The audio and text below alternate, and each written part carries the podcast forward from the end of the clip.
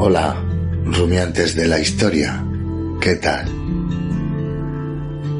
El personaje que nos trae hoy hasta este podcast es el de María Tudor, eh, una reina, bueno, conocida como Bloody Mary.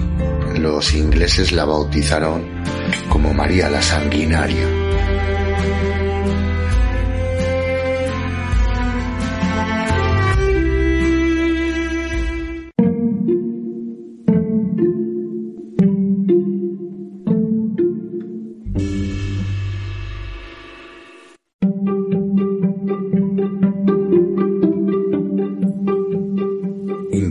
Entender a quien pasó la historia como Bloody Mary sin conocer sus antecedentes familiares y tampoco sin asomarse a los sucesos que se vivieron a comienzos del siglo XVI en la corte brillante del que fue su padre, Enrique VIII.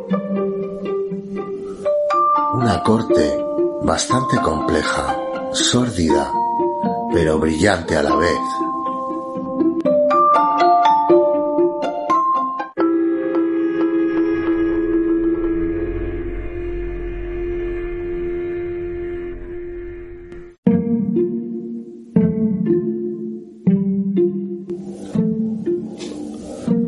María Tudor era hija de dos personajes mm, de una envergadura en tema de poder y política en aquel entonces en Occidente bastante importantes los dos, el, el padre y la madre.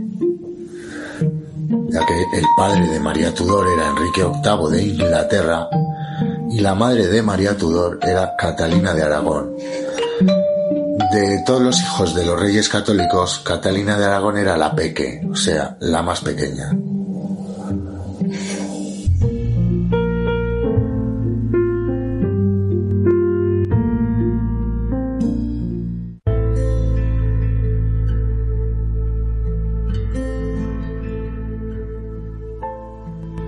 En los primeros tiempos de este matrimonio, la armonía reinó entre los recién casados y de esa unión nacería María un 18 de febrero de 1516.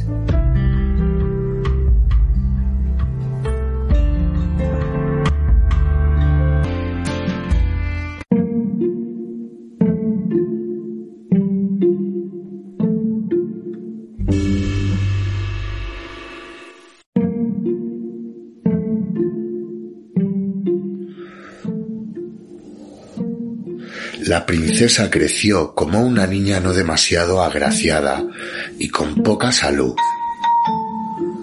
Pero como su madre, Catalina de Aragón, María Tudor era voluntariosa y muy inclinada al estudio y a la oración.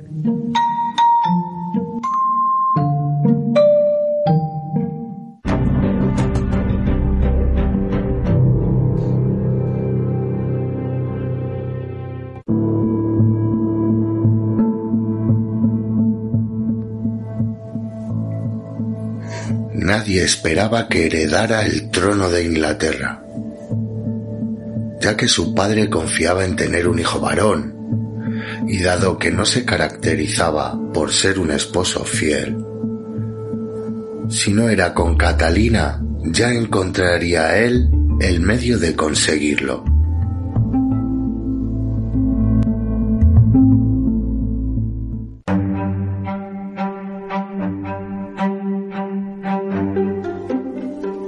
María era una pieza perfecta. Por eso su padre decidió casarla con el príncipe, que tenía en sus manos el control de la Europa continental. Su primo hermano Carlos V, el hijo de Juana. Para todo esto Carlos viajó desde sus dominios flamencos hacia Londres, y allí conocer a su eventual prometida, que entonces solo contaba con siete años de edad, mientras que él ya había cumplido los veintidós. Dada esta diferencia de edad, El encuentro se limitó a dar un paseo por el parque de Hampton Cove y tras la entrevista se acordó que cuando María cumpliera 12 años podría viajar a España para conocer el que sería su reino.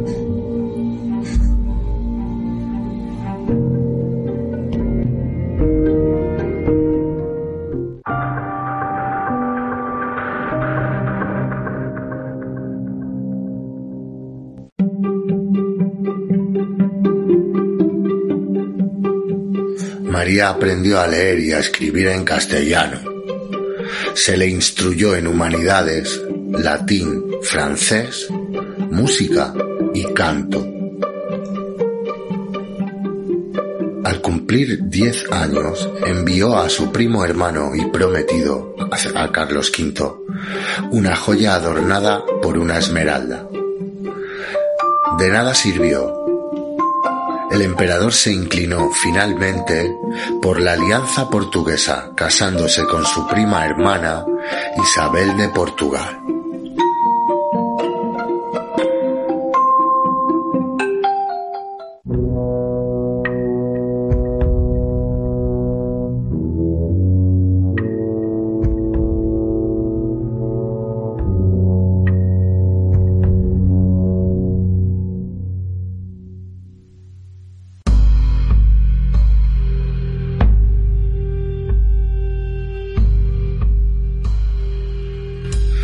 Bueno, pues eh, en 1527 la vida de María da un cambio, bueno, da un vuelco. Todas sus esperanzas y proyectos de futuro se hundieron.